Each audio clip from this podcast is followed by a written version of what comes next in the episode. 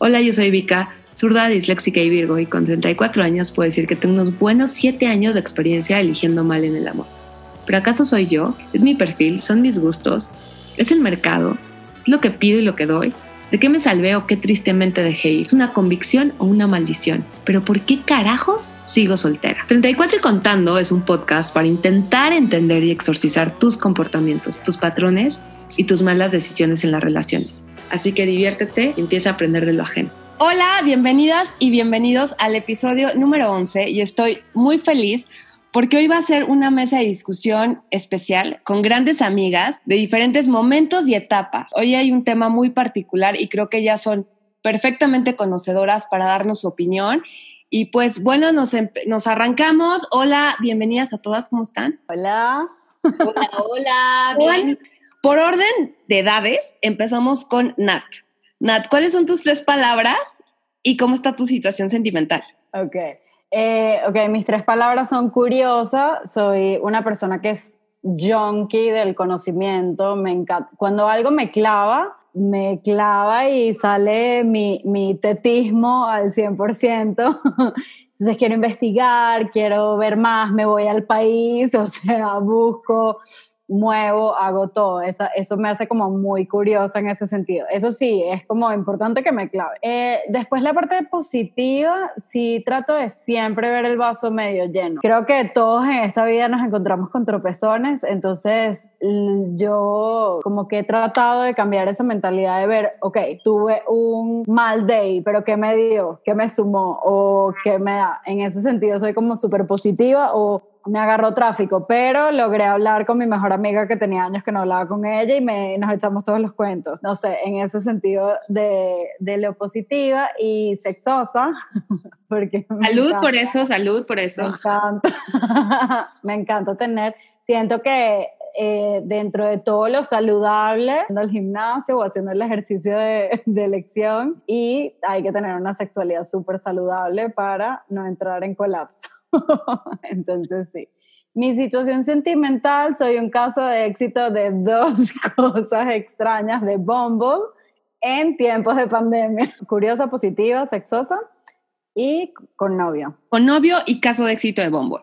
Ahora nos vamos con Karina. ¿Cómo estás, Cari? Hola, muy bien. ¿Ustedes qué tal? Aviéntate tus tres palabras y tu situación sentimental. Miren, mis tres palabras son la primera y yo creo la más importante y definitiva, señora. Ahora, ¿por qué? Porque soy ese ente que se levanta en las mañanas con su taza de café, sus pantuflas y su bata. A reserva de lo que vayan a decir mis jefes y me escuchan, así me la paso hasta las 2 de la tarde. Trabajo yo aquí en mi casa, muy a gusto, le digo a la persona que me ayuda qué tiene que hacer de comer, hago el súper, hago los menús. Me he vuelto una, una señora no sé si una señora o más bien una mujer diferente, por no decir de huevo. Estoy aceptándolo, estoy en proceso de aceptarlo, estoy yendo terapia para eso. Entonces creo que una parte de esa aceptación es venir a este podcast a decirlo abiertamente. La segunda palabra es astro, porque como buena señora, obviamente tengo que tener una disciplina mística, lo que me lleva a decirles que soy astróloga, sí, hago astrología evolutiva para quien quiera, después voy a poner mi teléfono para que hagan su cita. Luego después, la siguiente palabra es transversal. Si transversal es una palabra muy rara, no, no se imaginen lo que no es. Transversal es, soy una persona que siempre va a la vida de frente y por ser frontal y por decir las cosas como las pienso y por hacer las cosas como Dios me da a entender sin pensarlas mucho, siempre me tengo que topar con pared. Siempre tengo conflictos, siempre me peleo o me pelean o choco o me roban o cosas así. Aún así, gracias a la astrología, he conseguido ser una señora feliz. Así es que esa soy yo, muchas gracias. Señora astrotransversal. También un caso de éxito de pareja, no de Bumble. Yo llevo tres años ya eh, con mi novio, llevo un año y cacho viviendo con él. Tengo dos perros, hens de señor. La mesa de discusión de hoy está muy interesante porque también todas son medio místicas. Nat, dinos también, tú tienes un poder, o sea, tenemos la astrología, el tarotismo representado y Nat, ¿qué nos tiene en la mesa? Soy practicante chamánico, entonces puedo hacer viajes chamánicos para conectar con tu animal de poder o tu guía espiritual. Me encanta, me encanta esta mesa de diversidad mística, porque hay algo muy interesante. Algo que también nos une es que todas somos de escuelas de monjas. Levantemos nuestra mano y digamos, sí, sí somos de escuelas de monjas. ¿Y qué aprendimos en las escuelas de monjas? Así un poquito. ¿Por qué estamos ahora en el misticismo cuando fuimos educadas para, por monjas? ¿Qué pudimos aprender de esto? A ver, vas, Cari. Yo aprendí que Jesús era el hombre más guapo que había visto de primero de kinder hasta tercero de secundaria. ¿Por qué en tercero te cambió? ¿Te gustó más el demonio? O sea, ¿qué, Porque ¿qué pasó me ahí? corrieron y me tuve que ir al TEC. y ahí conocí otros hombres que se parecían a Jesús y todo salió muy bien. Entonces, todos nos- nuestro primer amor fue Jesus Christ. Jesus Christ. ¿Tú, Nat? ¿Tú estás de acuerdo?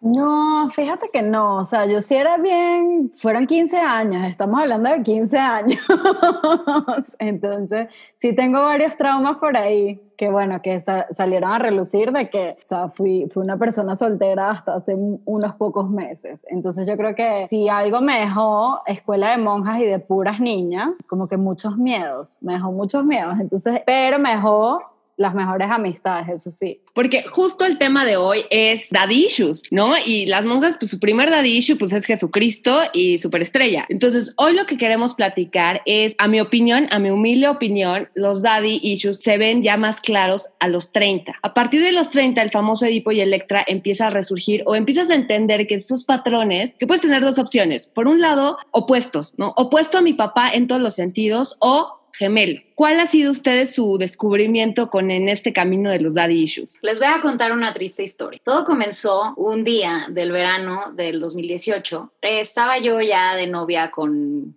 mi querido novio cuyo nombre no voy a mencionar por respeto a su privacidad. Y nos despertamos una mañana de un miércoles X, ¿no? Entonces lo veo que suena el despertador, se para como pedo, se baña como pedo, se hace un café rapidísimo, se lo toma, se viste, se engoma el pelo, se perfuma, se va tempranísimo, me da un beso que me pica el cachete y ahí me llegó la realización. Ando con mi papá, güey. Mi papá todos los días hacía lo mismo. Se levantaba como pedo, se bañaba como pedo, se vestía, se engomaba, se hacía su café, iba y me daba su beso rasposo con su barba y se iba a trabajar. Y quiero decirles que vivo todavía con mi papá. porque con mi papá? Es una persona que es buenísimo en el asado. Es increíble como proveedor. Es súper como recto, correcto. O sea, es todo lo que mi mamá me dijo que era conveniente. ¿Y qué creen? La gran diferencia entre mi papá y él es que este sí me pela. Entonces, santo remedio. O sea, años de psicoanálisis resueltos con una pareja. ¿no? Pero a ti te fue muy bien. O sea, tú sí te llevaste lo mejor de Daddy Issues y lo pusiste a prueba y te salió algo muy bueno. Sí y no, porque como hay cosas buenas, hay cosas malas también, ¿no? O sea, y también la parte de tener daddy issues es que pues también un poco los usas de pretexto para no querer tener una vida normal y estable, ¿no? Porque dices, no, no me puedo casar o no sé si esto va para siempre porque este, yo estoy mal y tengo issues y tal. Siempre lo usas un poco para salirte del establishment y en ocasiones no funciona como cree la gente que puede funcionar.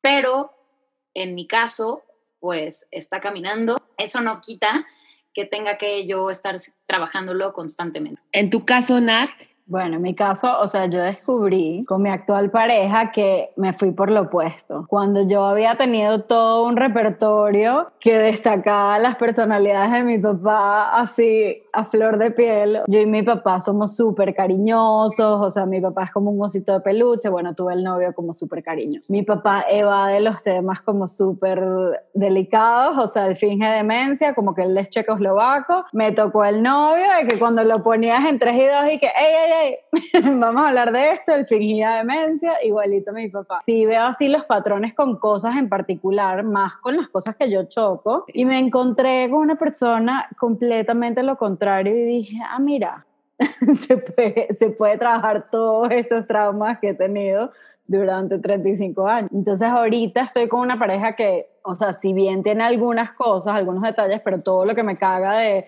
de la relación que, que veo con mi papá, no.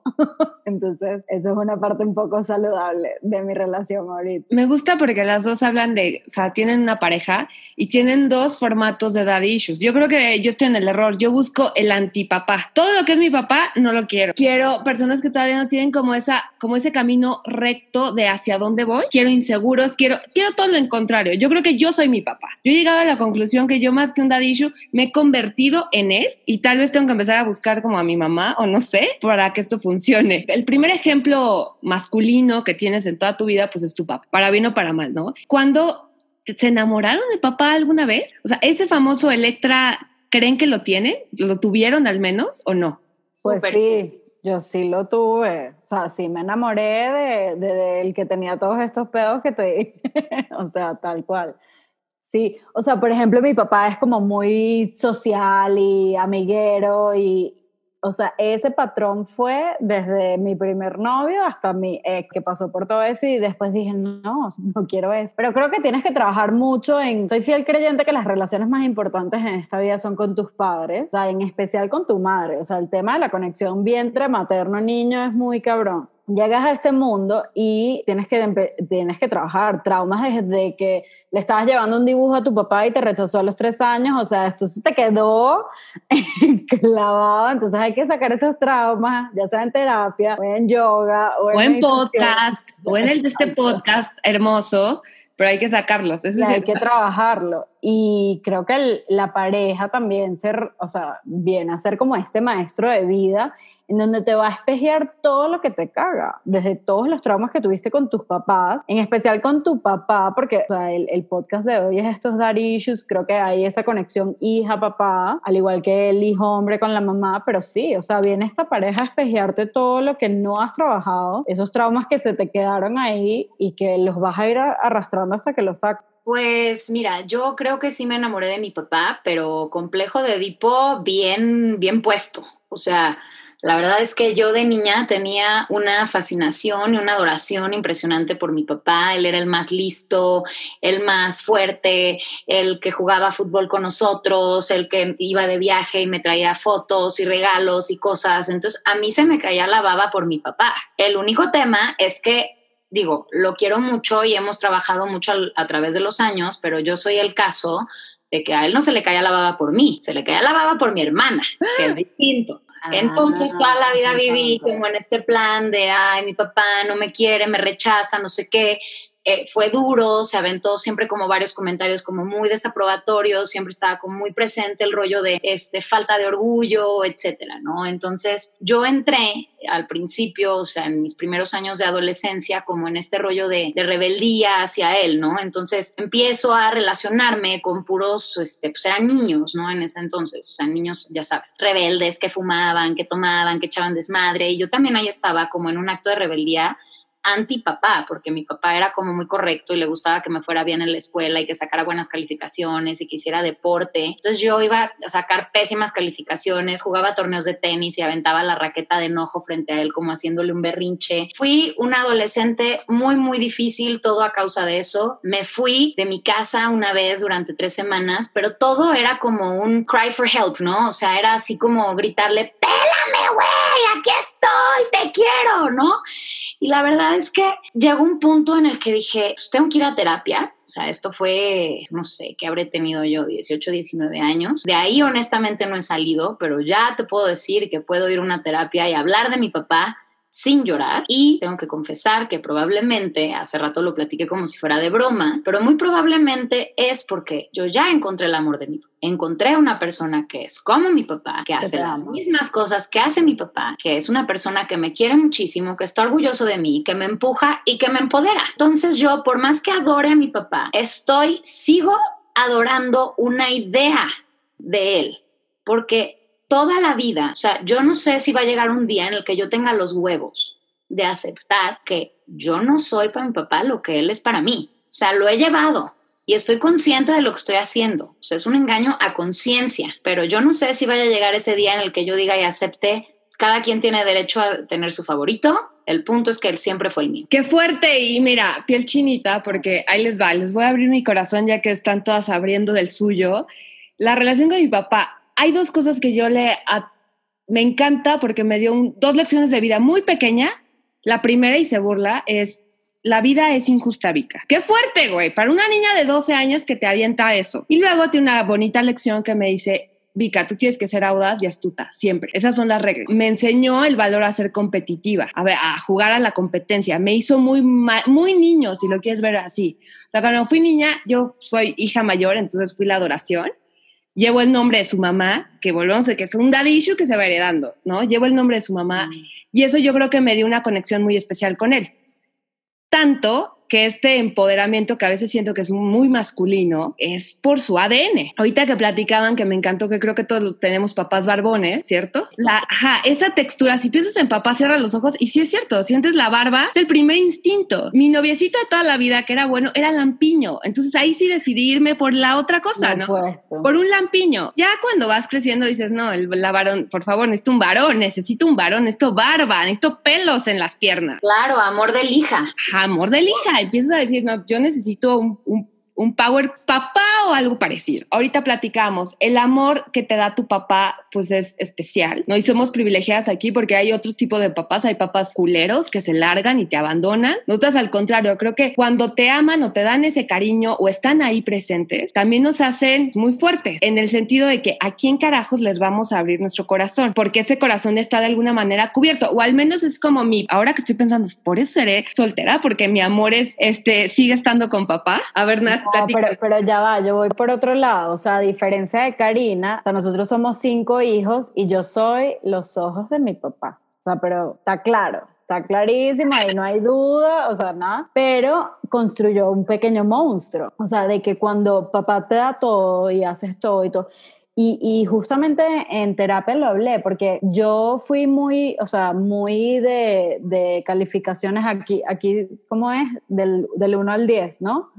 Yo todas mis calificaciones 10 siempre, 10 siempre, pero conducta terrible, o sea, terremoto, eh, hacía bully, hacía tal, y llegaban las calificaciones a mi casa y así de que la maestra preocupada de que, no, bueno, pero Natalia tiene un serio problema porque está llamando la atención por algo, o sea, algo está pasando que está... Y mi papá, ¿qué contestaba? Bueno, pero ella es de 10, o sea, y yo no veo ningún problema. O sea, me permitió todo, creó un pequeño monstruo. Entonces, a diferencia de ti, de lo que acabas de decir, Vika, yo tenía la barra demasiado alta, entonces cualquier cualquier novio que llegara por acá, o sea, porque era una locura de que la, o sea, si no me trataban como princesa, chao. Lo que quería era un esclavo, o sea, una persona que se desviviera por mí y eso no es pareja, o sea, al final pareja es tu par, está al lado tuyo, te acompaña, no, no te trata así con pleitesía. Car, ¿quieres comentar algo de sobre esto? Pues mira, me parece curioso porque hace rato este, tú decías también que te convertiste en tu papá. Entonces, a mí me pasó similar, digo, a diferencia de Natalia, yo este, como que siempre busqué relacionarme antes con hombres que no eran para nada como mi papá, ¿no? Ya, ya lo dije, está claro. Pero desde un punto de vista igualmente de complejo de Electra, me acabé yo también convirtiendo en él, porque las enseñanzas que él me dejó es, tienes que trabajar por lo que quieres siempre. Nadie te va a dar nada. Todo te lo tienes que ganar tú. Entonces, bajo esos conceptos y bajo esa manera de, educarme, a otra cosa que quiero hacer un paréntesis aquí rápido. Mi papá es el mayor de ocho hijos, es tapatío, entonces ya saben, ¿no? O sea, no quiero no quiero faltar el respeto ni, ni, herir sus susceptibilidades, pero pueblo chico, infierno grande. Entonces, él siendo el más grande de los ocho hermanos, mi abuelo con él, pues era un cabrón. Golpes, malazón. De todos los nietos que tuvo mi abuelo, que somos 22, la consentida por excelencia era yo. Papá decía que yo era idéntica a mi abuelo, hasta físicamente. Entonces ahí hay como un rollo como de me recuerdas a mi papá. O sea, yo soy los daddy issues de mi papá que también yo creo que todas jugamos eso. Exacto. Como tenemos daddy issues, ellos tienen, ¿qué sería? Como daughter and mother issues. Exacto. Entonces, igual, de la misma manera que, que, te pasó a ti también. O sea, yo como tratando de evitar relacionarme con alguien como mi papá, yo fui como él, como súper trabajadora, súper preocupada por ser independiente todo el tiempo, señorita independiente, yo sola, yo puedo, yo hago todo. Y últimamente por estar buscando hombres que no eran como él, pues ni como yo, pues obviamente nadie era suficiente. Entonces hubo un parade ahí de novios y galanes y todo. Y al final, hashtag soy sola, ¿te acuerdas? Que ahora yo me quedé con ese hashtag. Gracias, me lo traje, me lo, me, lo diste, güey. Es un hashtag, pero no es un statement. Ese mismo fue lo que te dio la bendición. Después encontraste, regálame el hashtag sola, güey. Te regalo con mucho amor ese hashtag porque creo que cuando tú te empiezas a, a visualizar a ti misma como sola, nadie va a venir a rescatar. No va a venir tu papá, no va a venir un príncipe azul, no va a venir nadie a sacarte de donde estás, si estás bien o estás mal, no va a venir nadie a mantenerte o a resolverte la vida. En el momento al que te, en el que te rindes a ese hecho, llega. ¿Tú qué opinas, Nat, que acabas de, empezar una relación? Pues sí, a mí como, como una parte también que, que tuve que trabajar hace poco y también desligarme, creo que era una conexión, eh, bueno, no, económica de mi papá. O sea, yo, yo decidí dejar de ser godín y de emprender y, y en ese in-between tuve el, me volví a enchufar al cordón umbilical de mi padre.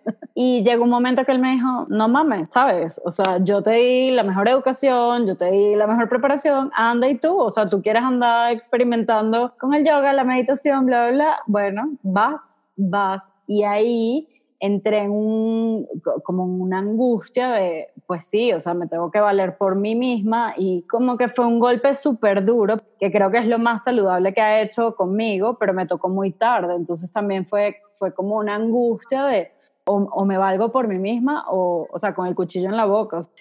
No tenía el sentido de la valoración como muy claro, o sea, como todo entraba, se iba, pero bueno, cuando tienes que trabajar por lo que tienes es todo lo que tengo lo trabajé, pero de, de, una posición como muy cómoda, Godín, te pagan el 15 y el 30 y ahora es como diferente, emprendes en el extranjero, sin un network eh, que te acobije, sin tu familia. Y pues me encontré una pareja que valora muchísimo eso en su pareja, o sea, como que no quiere una persona que sea mantenida o que no valore las cosas. Y bueno, y con esto hablamos de que son afortunadas de encontrar un buen hombre, tuvieron buenos padres y ahora tienen una buena pareja. ¿Cómo ven el mercado masculino? O sea, al, hashtag yo estoy sola, ¿qué recomendaciones? O sea, ustedes lo ven desde perspectiva de pobre Vika, güey, adelante Vika, ¿Qué, ¿qué, les pueden decir a las solteras? ¿Cómo ven el mercado masculino? Yo, yo. Vas, Nat. Mira, la verdad es que pobre Vika no. O sea, yo tengo, tengo muy pocos meses de, de haber dejado de ser soltera. Yo creo que está muy complicado, o sea, está muy complicado el mercado. Hoy en día, por cómo está el mundo, estamos muy cómodos a, ¿sabes?, a no ir por lo que queremos, o sea, no, no buscar eso que queremos o no exigirlo de nuestra pareja.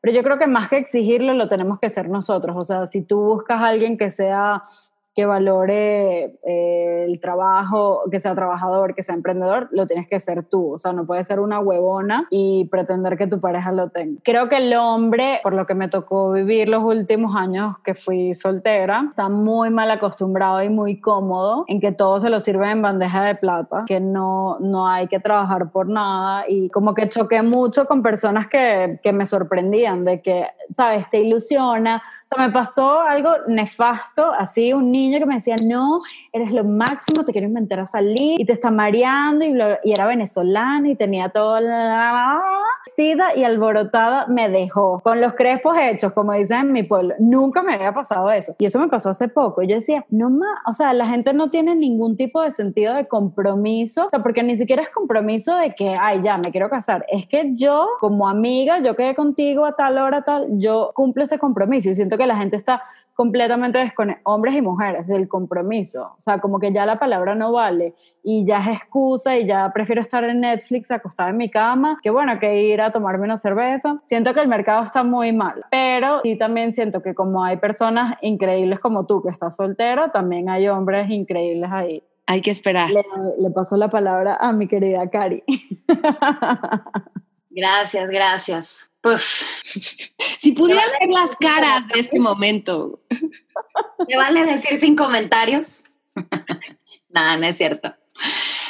Mira, pues yo creo que es más complejo de lo que creemos. Yo sinceramente pienso que el mercado sin duda está sumamente competido y sumamente complicado, porque pienso que es un mercado escindido, ¿no? Tenemos dos tipos de perfil, de acuerdo a lo que yo pienso, ustedes me van a decir qué opinan, estamos bien, estoy mal, pero yo pienso que tenemos primero el perfil del complejo de Electra. Mi mamá me dio absolutamente todo, me hizo creer que era Dios, me hizo creer que soy lo máximo, que me merezco todo y nunca, nunca, jamás va a haber una sola mujer que me haga feliz y nunca, nunca, jamás va a haber poder humano en el que yo me pueda comprometer y echarle ganas a algo con alguien porque me va a costar trabajo. Y porque probablemente eso implique relacionarme con una mujer que me haga verme a mí mismo y reconocerme como el papanatas que soy Esa es una. La otra es que creo que vivimos en una sociedad de feminismo muy mal entendido. Creo que el feminismo tiene que ver con el amor, la comprensión y la compasión hacia todos los seres humanos, llámense hombres o mujeres. Feminismo no es solamente salir a la calle con todo respeto y pintarse los pelos de las axilas de rosa. Tiene que ver con entender a los demás, apoyarlos, entender el rol social que están destinados a hacer y entender las injusticias también, aceptarlas y tratar de hacer algo por ello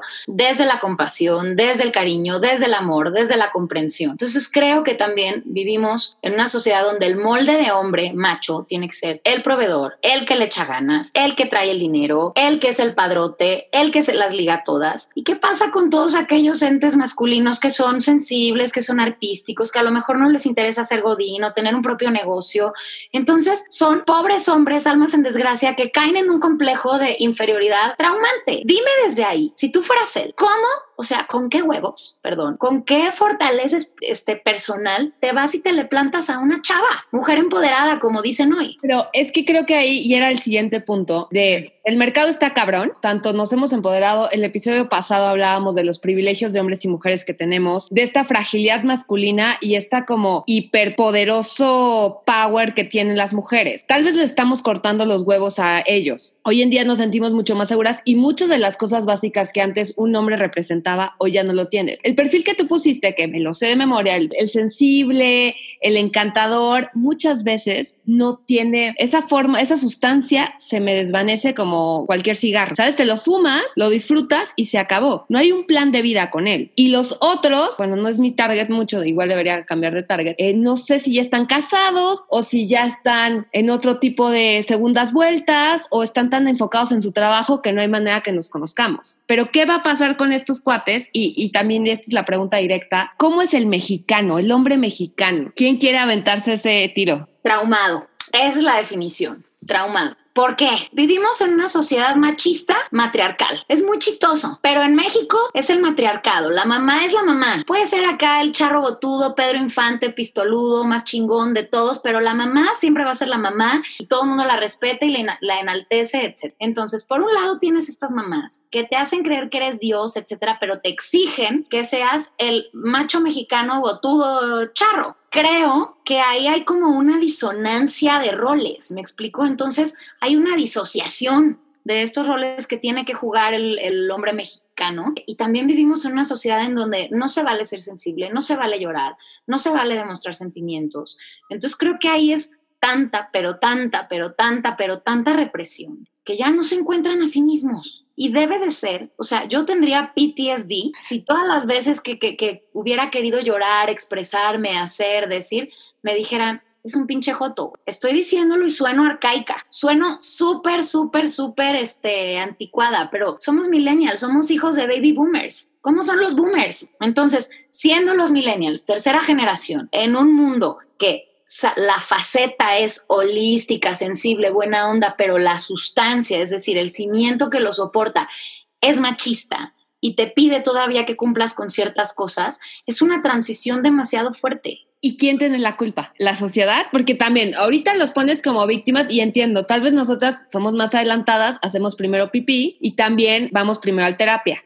Ellos están empezando a voltear esa sensibilidad, que es un punto que tú comentas. Y te voy a decir una cosa, me preguntas quién, quién tiene la culpa. Yo creo que somos el resultado de un conjunto de factores, pero siempre hay una decisión. Y la decisión se resume a, ¿quieres ser una caca o no? ¿Quieres comprometerte o no? ¿Quieres ser auténtico o no? ¿Quieres amar o andar de pito loco? Sí, y es un poco lo que decía Natalia de que el compromiso de ambas partes, porque también las mujeres nos gusta hacer la culera, también somos las malas a veces de la película, no nos gusta ya comprometernos, se nos hace más fácil. Como el mercado también yo creo que las aplicaciones para bien o para mal, somos muy desechables. Somos, los millennials somos una generación de desechables. Por supuesto, porque fast food, fast relationship, fast, eh, fast diet, todo. O sea, todos estamos en low fast. Pero yo también, o sea, yo creo que tampoco es tan blanco y negro, como aquí complementando un poco. Si bien está el, el que escribieron, el sensible, o el macho, o el que se, se mete en su capacidad caparazón. Creo que ambos, o sea, un poco lo que tú dices, Vika, es querer trabajar en ti. O sea, querer ir a la terapia y sanar esos traumas de que, bro, o sea, y, y bien si soy sensible, o sea, pero yo quiero ser mejor persona. Y también creo que es algo de la sociedad latina. Conozco casos de, de exes o de tal, donde la mujer juega un rol en donde va transformando al hombre a, a su bien o, lo va moldando y llega y está así, o sea, y está un poco dañado. Y el hombre, en verdad, lo que yo creo es que se debe de rodear de una buena mujer y, y complementarse y que se sumen, o sea, de que mi pareja me sume y no sea un tema. Aquí yo lo que veo con el hombre mexicano es una lucha de egos. Exacto. Todo, a todo. En vez de, o sea, bro, el mundo ya está patas para arriba, lo suficiente como para que yo llegue a mi casa de un día de malas con mi jefe o con el tráfico tal, a empezarme a subir al ring, o sea, ponerme los guantes de boxeo y empezar a eh, pelear en, en, en batallas de... ¿Qué mujer saca la mejor versión de mí y acompañarse de eso, o sea, pero eso tiene que venir de él propio de decir, coño, yo quiero hacer mi trabajo, quiero ir a terapia, quiero sanar estos traumas, estoy con una millennial, bueno, entonces, ¿en qué condiciones? Y hablar de las cosas que no son tabú para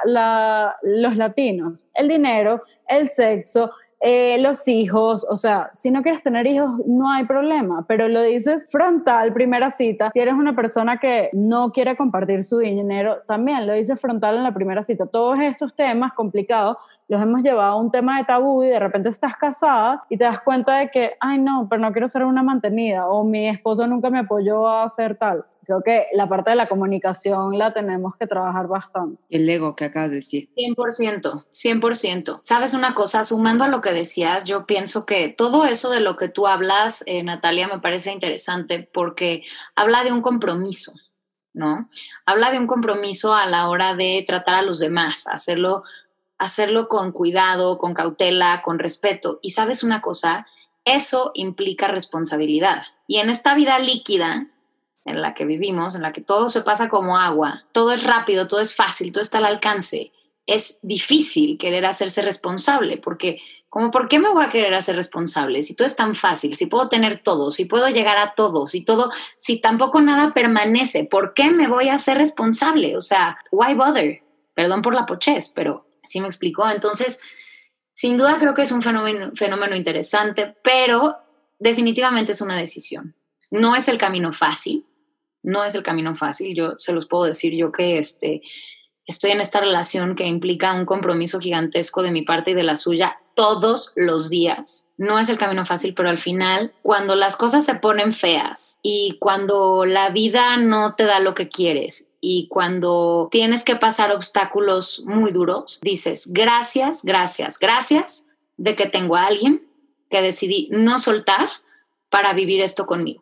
Qué bonita reflexión. Ay, voy a llorar. Pero como, ¿saben qué me dice mi madre? Que por eso también es una de las teorías de que por qué estoy soltera. Es porque yo tengo un hombre hecho de muchas mujeres hermosas como todas ustedes. O sea, creo que también lo dices es cierto. Eh, estar solo y más ahora en COVID, te has puesto a reflexionar, puta, güey, ¿con quién estoy? ¿No? O sea, ¿qué pasa en tantas semanas? Tengo la fortuna, así grande, grande, de tener grandes amigas, con pareja o sin pareja, que he conectado y que, y que eso también nos da, que antes en otras generaciones, ahorita que platicabas de las baby boomers, nuestras mamás, yo creo que la relación que tenemos nosotras como amigas es mucho más profunda, porque había una relación muy importante que era tu esposo y luego tus hijos. Y estos años que hemos crecido, que igual ustedes tienen una relación ahorita estable y perfecta, pero antes no. Y eso las hizo también ser seres independientes y luego luego conectar con otras mujeres y aprender también como tener estas maestras de vida, ¿no? Hablabas tú también de maestros. Yo soy muy afortunada porque tengo grandes maestras de, de, vida que me son como mi soporte, mi apoyo. Ahí vamos como en común. Esa es la palabra, support system, ¿no? O sea, las mujeres son ese sistema de soporte. Simplemente no, no puedes vivir sin, por más que tengas una pareja. Sí, o sea, estoy completamente de acuerdo contigo. Yo creo que todo en esta vida es un intercambio energético porque el maestro de vida puede ser desde tus papás o las relaciones más importantes, tus hermanos, tu pareja, tus amigos. Y si ya tienes unas amistades tan fuertes, por lo menos para mí mi sistema de soporte son mis amigas y son las patas de mi mesa. O sea, y sin ellas me caigo, pues. Pero creo que no es uno la otra, creo que se complementan también. Sí, puedes tener tu mesa y tu, tu centro de mesa, que puede ser tu pareja, y tú vas decidiendo hacia dónde. Ok. Le pone. ok, entonces por la situación, para que esto fuera parejo, decidí invitar a una gran amiga soltera. Te doy la bienvenida, Dani. Dame tus tres palabras. Hola, yo soy Daniela. Eh, soy intensa, eh, emprendedora y cafetera. Intensa porque eh, de verdad creo que yo no conozco las áreas grises, eso todo o nada. Entonces siempre en mi vida es estar jugando en los extremos y me encanta. Eh, soy emprendedora, hago consultoría de marca, entre otras cosas, y soy cafetera porque de verdad que mi día nunca puede empezar sin una taza de café. ¿Situación sentimental? Es complicado. Eh, voy saliendo de una relación muy intensa, muy bonita, muy tormentosa también. Y no me di ni un día de luto para empezar a salir con alguien más. Entonces ahora ese alguien más ya lleva varios meses oscilando en mi vida y eh, pues es complicado porque pues sentimos que ya no, ya no queremos que llegue a más, ¿verdad? Entonces ahí andamos debatiendo qué, qué hacer. Pues mira, justamente llegas en el perfecto momento que estábamos platicando porque hay solteras. ¿Cómo está el mercado? ¿Qué tanto damos? ¿Qué tanto estamos aflojando o no? ¿Qué tanto queremos entrar al famoso, la famosa palabra que me da miedo, compromiso? Em, creo que es más divertido de lo que la gente o la sociedad nos hace creer. Yo lo he disfrutado muchísimo, tampoco es como que haya estado tanto tiempo soltera en mi vida en general. Yo soy mucho más de siempre estar en una relación y generalmente de, de muchos años. Eh, entonces creo que ahorita está bien con todo lo que está pasando. También creo que es una llamada a todas nosotras a dedicarnos un poco más de tiempo y a no estar dependiendo toda nuestra vida de si hay un hombre presente o no. Creo que eso es lo más importante. Dani, ¿tienes un daddy issue? Sí, yo creo que sí. ¿Cuál es? Pues que siempre busco perfiles muy similares a mi papá. Para ir como cerrando conclusiones de daddy issues. Uno, ¿quién de aquí levante la mano o bueno, digan, yo soy, busco o he buscado siempre a mi papá? Dan, Car y todas han buscado a su papá. Yo soy la única que he buscado todo lo contrario. ¿Tu novio reciente se ha parecido más a su papá o menos a su papá? Para mí es lo opuesto. 100% parecido a mi papá. Sí, el mío también era una copia fiel a mi papá. Recomendaciones, todas somos millennials. ¿Creen que la generación Z ya no tenga daddy issues?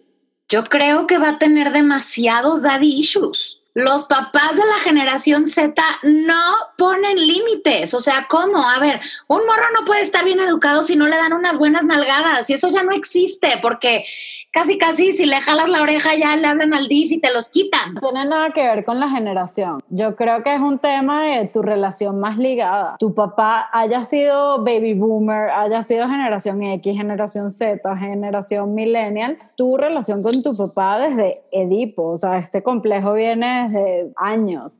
Entonces, es una relación en donde te genera trauma desde que es el primer hombre que ves, eres tú la princesa, o, ¿sabes? Es, es una relación que tú vas a querer trabajar buscando tu pareja, ya sea lo opuesto o lo más similar. Al igual que vas a replicar a tu mamá, ¿sabes? Creo que está muy ligado por el tema de que son las relaciones más importantes de tu vida. Coincido un poco con Nat en el tema de que sí es algo edípico y que, que viene de hace muchas generaciones, pero también coincido con Cari en el sentido de que va a haber eh, generaciones que vienen que van a seguir teniendo esos problemas o esos complejos con, con, la figura paterna, pero por el contrario de a lo mejor las generaciones previas o, las actuales tienen tantos cuestionamientos de su forma de ser, de su identidad, con qué género se identifican y tal, que siento que eso va a generar más choques de su propia identidad, porque una cosa es tengo el complejo eh, de Edipo siempre busco a mi papá en estas relaciones, teniendo una relación como la hemos visto por años, una relación heterosexual, una relación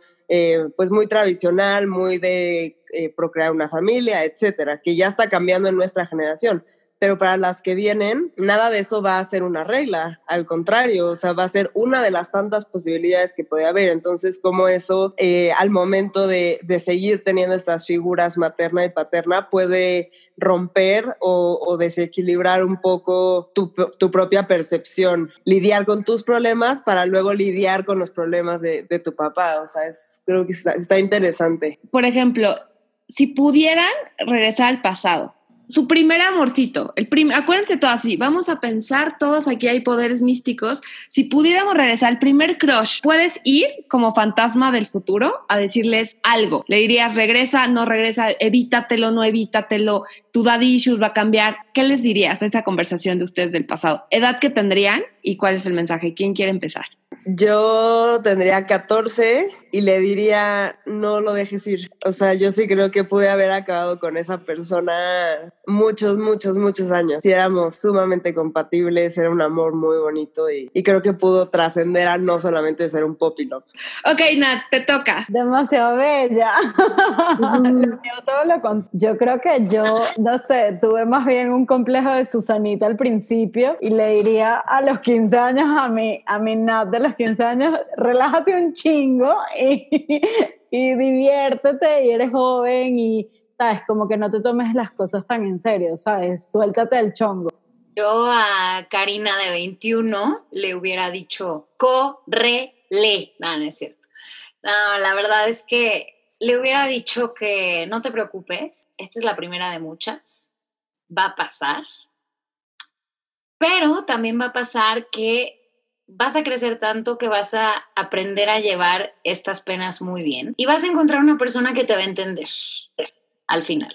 Le explicaría que no pueden existir las cosas bonitas, no las podemos apreciar si no hay tristezas y malos ratos. La verdad me sentaría con ella, le ofreciera una chela y me pondría una súper buena peda en honor a las que fueron y a las que serán. Me encantó. Quiero que Dani, por favor, le hable a su niño de 14 años. Yo saben qué, y eso es muy cagado, mi primer crush, que era muy Dawson's Creek, eh, de hecho, yo creo que alguna vez ya lo platiqué en el episodio. Era un fotógrafo, de hecho era jalisquillo. Bueno, vivió en Jalisco. X. Nunca le di el beso. Y tenía el escenario perfecto. O sea, yo lo único que hubiera dicho, sí, bésalo, cabrona. Estábamos así, ya saben, de que lugar perfecto, en un coche increíble, ah, así estrellas, mágicos, veníamos. Y estábamos los dos afuera del coche, muriéndonos de frío y sentía como, va a pasar el besito. Y estábamos como en primero de prepa, y estábamos rucos. ¿Me va a dar el beso? ¿No me va a dar el beso? Le había dicho, amárratelo, dale el beso y tal vez estaría en Alemania haciendo cine ahora y mírame aquí. Pero bueno, eso hubiera sido mi único, por eso yo creo que ahora ya soy más aventada. Siguiendo con el tema de solterías, daddy issues, ¿qué consejo pueden decirles ahorita se cuenta, la relación que están empezando, las mujeres que ya tienen pareja, porque también nos escuchan, que pudieran evitar o controlar esos daddy issues no caigan en qué.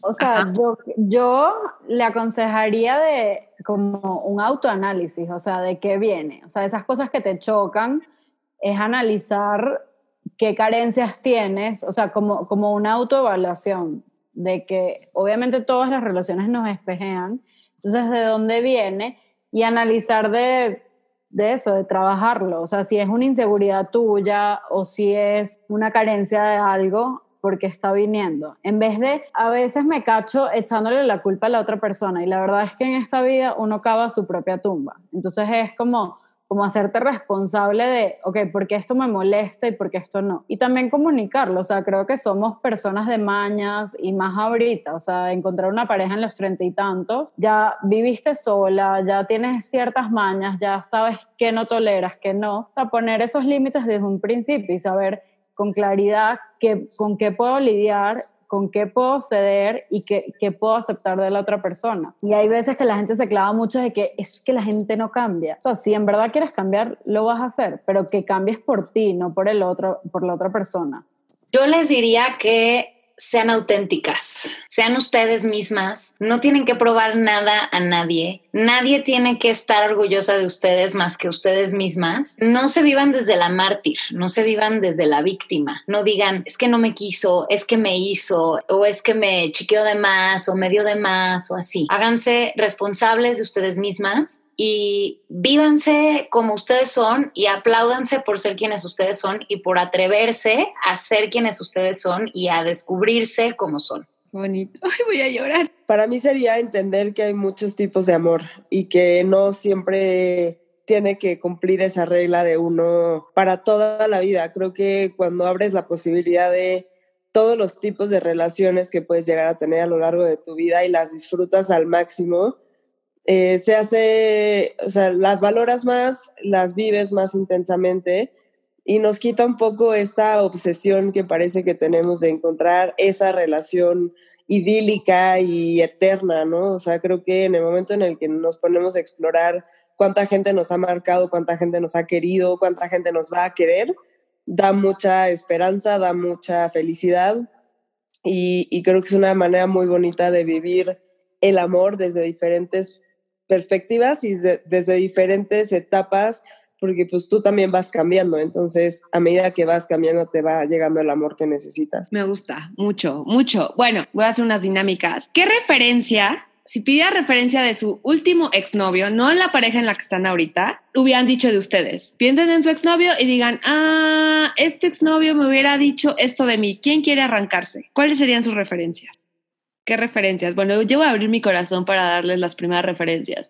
El último me hubiera dicho que soy cero morning person, o sea, no, no, no me hables a partir de las 11 de la mañana, por favor. Mi mejor hora es en la noche. Llégame con un café siempre. Eso podría ser. Y como algo de referencia positiva es, soy curiosa, dejémoslo así. Que es una persona curiosa, que va a haber muchas dinámicas y que se pueden divertir si es en la noche. Que un comentario generalizado ha sido que me exijo mucho siempre.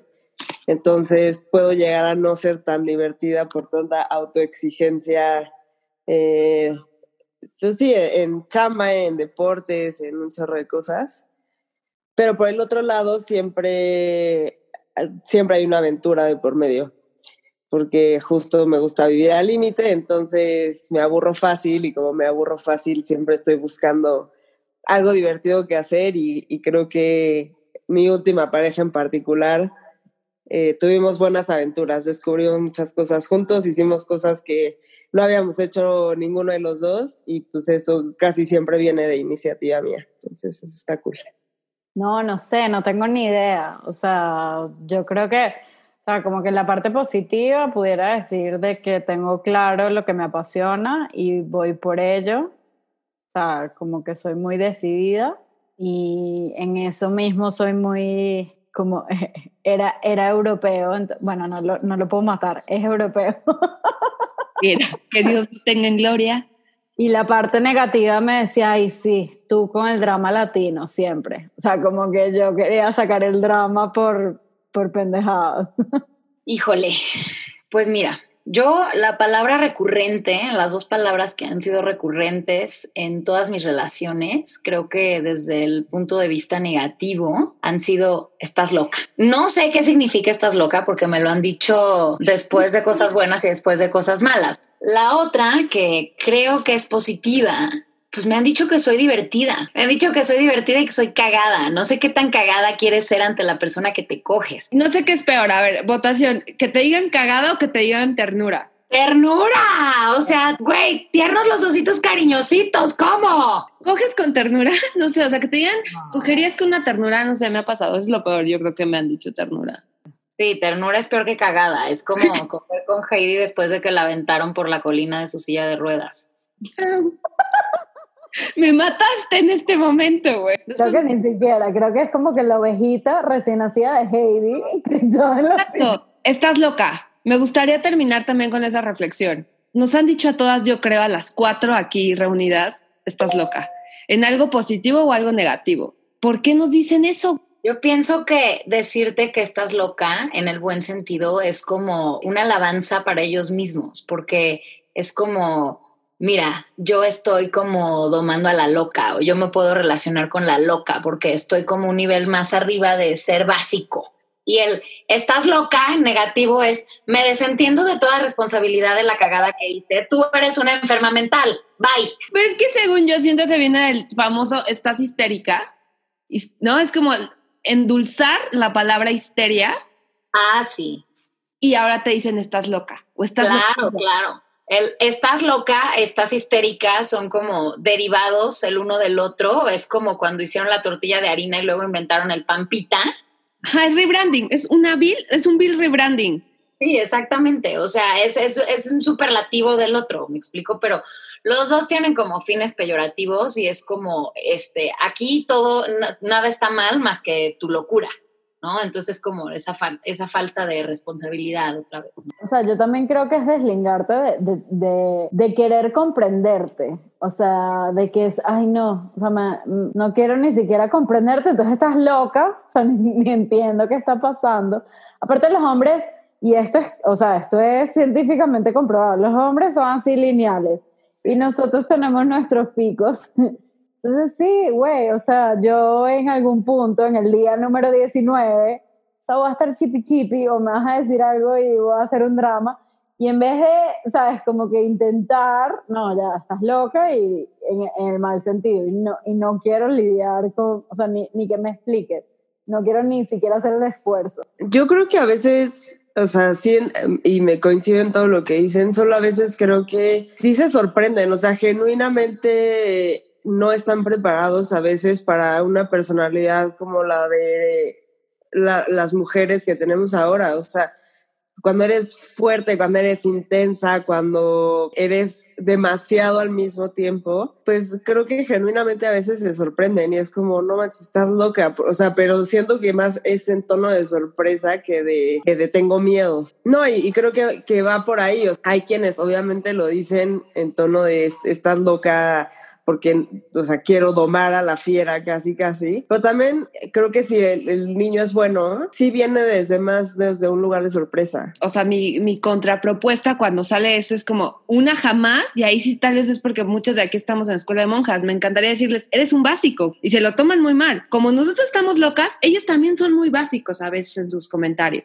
Yo sí he dicho, eres súper, súper básico. Son básicos. Y a ellos lo están asimilando, pero es como, güey, si yo estoy loca, tú eres un vainilla. Sí, yo también lo he dicho y no me ha ido nada bien después de decirlo. Quiero que esto dure ocho horas, pero también se tiene que editar y yo creo que hay que tener una segunda vuelta. ¿Qué aprendimos hoy? Ya para concluir, creo que nadie puede entrar en una relación sin tener el conocimiento o al menos a ser conscientes de que, de que todas tenemos un daddy issue, ¿no? Por, por cuestión familiar, social, como quieras. Lo importante es saber que está y saber cómo está encaminado para empezar a evitar patrones y a caer en, en algunos que sí queremos caer. Eso es lo primero. Y el daddy issue no creo que tenga tanto que ver con la otra persona, sino como contigo misma, de tú misma reconocerte, tú misma saber en dónde están tus propios límites, tú misma saber qué es lo que quieres cambiar.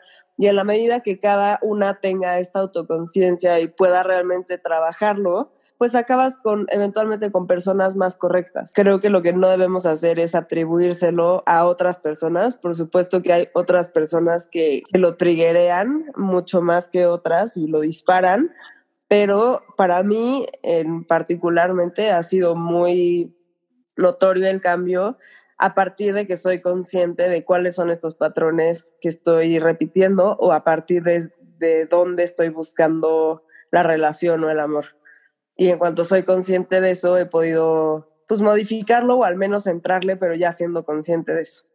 Ok, o sea, como un poco para concluir, yo coincido con Dani, o sea, creo que un tema de, de identificar estos patrones y, y, corregirlos, o por lo menos ser consciente de qué estás eligiendo, qué quieres y qué no quieres, es lo que, es lo que va a, definir qué tan exitosas van a ser tus, tus siguientes relaciones.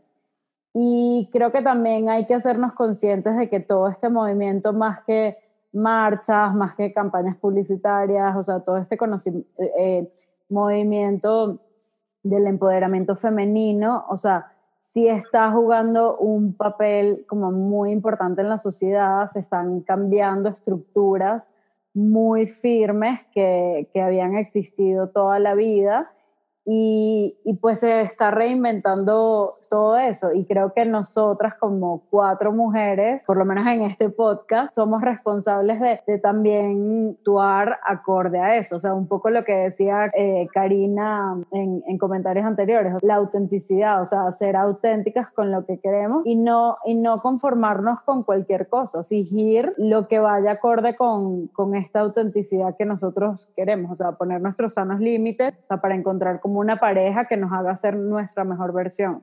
Hablemos de este tipo de temas, que los abramos al público, porque tristemente el tema daddy issues todavía es visto como un tabú. Ay, no manches, esa morra tiene daddy issues, no, no te conviene y no nos damos cuenta de que todos tenemos daddy issues, seas hombre, seas mujer, seas quien sea, todos tenemos daddy issues, como decían por aquí. Y me gusta que lo hablamos como un problema cotidiano, ¿no? No ni siquiera es un problema, es como una consecuencia de, pero es algo de lo que pues en realidad nadie se va a salvar de una manera u otra y me gusta que nosotros como, como mujeres ya de cierta edad, a verdad, podamos como abrir un foro para hablar de esto abiertamente y darle chance a los demás de sentir que no es tan mal. Simplemente son cosas que se tratan, se trabajan, pero primero obviamente se reconocen me gusta decir que estamos empezando por porque las personas puedan como decirlo abiertamente, yo tengo daddy issues en esto y esto y esto y lo voy a trabajar así, así, así. Me hace sentir bien pensar que va a haber alguien del otro lado de la computadora que se va a identificar con cualquiera de nuestras historias, las lecciones de las que hablamos, las opiniones, y probablemente eh, van a actuar en consecuencia también, ¿no? Y algo, un chip se, este, se va a aprender y algo en su vida va a cambiar. Y nada, pues me quedo con todas sus experiencias, me quedo con una muy grata vivencia. Señora.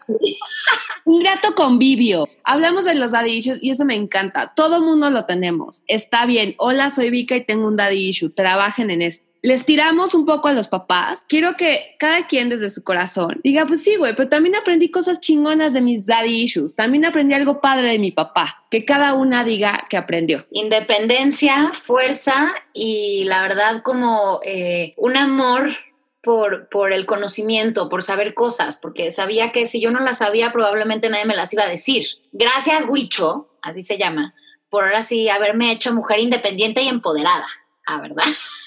Oye, yo creo que lo, lo principal que yo aprendí de, de, mi papá es como un amor incondicional a su familia. O sea, mi papá es así como rey león, o sea, como que mi, mi tribu, aquí la, la guardo como, como tesoro. Eso me encanta porque la verdad que hace que, que tenga una relación actual con mis hermanos increíble. Y otra cosa es, me encanta de mi papá, es como, como una humildad muy fuerte y que siempre me dijo apoyar la cabeza en la almohada y dormir tranquila que a lo mejor tener otras cosillas, eh, la tranquilidad y esa paz mental. Aprendí bastante de mi padre. Yo creo que como espero que los demás me traten. Sé que puede sonar como a daddy issue, ¿no? Pero de verdad no hay persona que, que me refleje o que me dé más amor que mi papá o como me ha tratado toda mi vida y creo que en la medida que ese es el ejemplo que, he visto, eso es lo que yo busco dar y eso es lo que espero que me den. Entonces creo que ese tema más orientado hacia em, la autoconfianza y hacia la seguridad de poder realmente encontrar personas que no te traten menos de eso, eso es lo más valioso que, que, me ha dado. Yo le agradezco a mi papá ser intrépida y ser persistente. Creo que eso es algo que atesoro y le he aprendido muchísimo. Valora continuar y seguir y chambearle y levantarse. Y los hombres y las mujeres venimos a trabajar entonces, eso es lo que le he aprendido y se lo agradezco infinitamente. Gracias a todas por compartir sus historias y a ustedes por seguir escuchando. Hoy vimos que todos tenemos una maleta, una herencia, una genética para bien o para mal. Todos tenemos daddy issues, todos tenemos mommy issues. Hay que agradecer lo bueno y aprender de lo ajeno. Entonces, gracias por seguir escuchando y hasta el próximo episodio.